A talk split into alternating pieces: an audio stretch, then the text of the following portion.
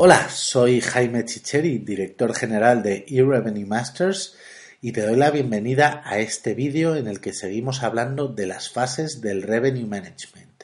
Hemos hablado de unas fases de análisis, eh, recopilación de datos, análisis de datos, toma de decisión respecto a qué estrategia vamos a llevar a cabo y ahora vamos a las fases siguientes que al final pues son un ciclo en el cual estamos llevamos a cabo nuestro trabajo diario de gestión y control.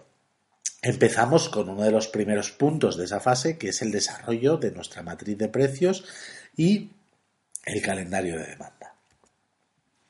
Lo primero que debemos hacer es analizar todos los datos recopilados y hacer nuestra matriz de precios y calendario de demanda de la siguiente manera. Lo primero es desarrollar un análisis de temperatura que denominamos hot, warm, cold, caliente, templado y frío, para tener una foto inicial de nuestra demanda. Este análisis eh, se debe hacer por días, por segmentos y por canales, ¿vale? Entonces, pues ya prácticamente eh, todas nuestras herramientas de gestión disponen de un, eh, calendario eh, como el que vamos a ver, bueno, como el que vamos a ver, no, como este, ¿vale? Con colores diferenciando temperaturas para hacerlo de una forma más visual y nosotros tenemos que decidir qué consideramos hot, qué consideramos warm y qué consideramos cold. Fijaros que a primera vista la primera gráfica pues es muy difícil definir qué tipo de temporada estamos hablando.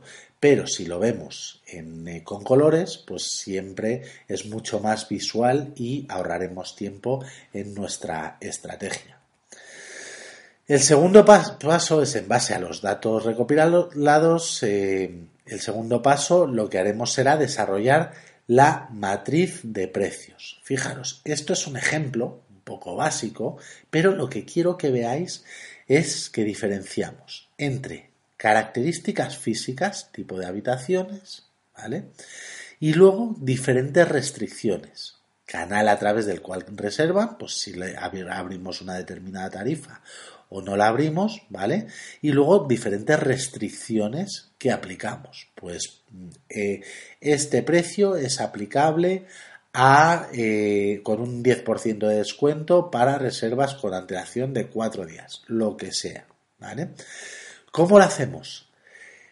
Eh, debemos diferenciar, como decíamos, tarifas para cada segmento y cada canal en base a las barreras físicas y las barreras no físicas o de comportamiento contad un poquito, eh, hacer un parón en el vídeo y definir pues qué barreras físicas puede haber, ya os he dicho yo, el tipo de habitación, en base al tamaño, en base a las amenities, por ejemplo, que metas en una habitación y barreras no físicas o de comportamiento, pues la antelación de la demanda, eh, el hecho de que un cliente quiera tener una, quiera arriesgarse a tener una reserva no reembolsable o decida pues que prefiere tener eh, pagar un poquito más por tener la disponibilidad de cancelarla cuando quiera pero el mundo el, el, mundo de las barreras pues es eh, tan ilimitado como imaginación tenga el cliente. Yo recuerdo un caso bastante polémico hace hace ya siete u ocho años en el que un hotelero creo que recordar que era belga, pero bueno,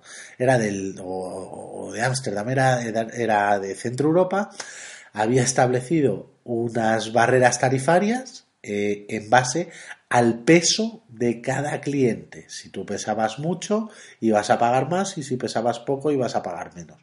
Para mí es un sinsentido y además que podía ofender a mucha gente, pero bueno, él lo había decidido así y bueno, pues como extremo al, al cual espero que nunca lleguéis, pues ahí tenemos esa referencia.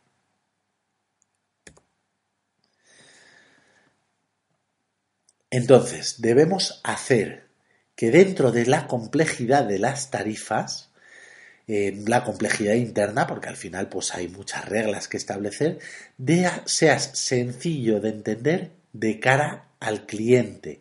No solo de cara al cliente, sino de cara a nuestro equipo de recepción, equipo de reservas, que son quienes van a tener que lidiar con el cliente y explicarle el porqué de nuestras decisiones. Entonces, pues digamos que esto puede ser un ejemplo de en el que mezclamos calendario de demanda, ¿vale? Con todas eh, con nuestra estrategia de precios. Aquí tenemos una previsión, ¿vale? Lo que preveemos llenar. El pick-up, las reservas que esperamos conseguir, hablaremos en un vídeo bastante cercano, uno de los próximos vídeos, de cómo desarrollar una previsión. Eh, aquí vemos las reservas en mano y lo comparamos con nuestro histórico. Entre una y otra hay una desviación que la podemos tener en base al número de habitaciones o en base a eh, porcentaje, ¿vale?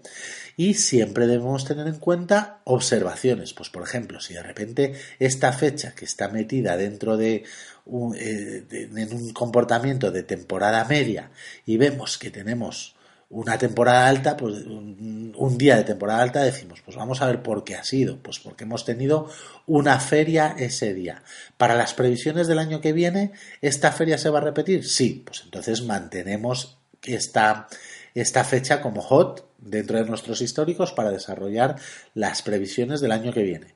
Si no, eh, pues está, está esto, pues lo quitaríamos y lo trataríamos con temporada warm, con temporada media. Para el desarrollo de nuestras previsiones. La información que incluyamos debe ser útil. Ya hablábamos de que una información mal cargada, pues de poco es, eh, eh, de poca utilidad es. Fiable, lo mismo. Comparable, es decir, que se pueda comparar con datos del año que viene. Ya hemos visto, hemos dicho, pues que si una feria no se va a repetir, pues no vamos a poder comparar esa feria con los datos que el año que viene, porque los, los resultados van a ser irreales y debe estar diferenciada por canales y segmentos. Cuanto más minuciosamente desarrollemos nuestras previsiones, mejor. Ya sabes, si quieres seguir aprendiendo sobre marketing, distribución y revenue management para hoteles, puedes seguir haciéndolo conmigo en nuestra escuela de negocios para hoteleros y revenuemasters.com o adquiriendo nuestros libros sobre distribución hotelera y revenue management en librorevenuemanagement.com.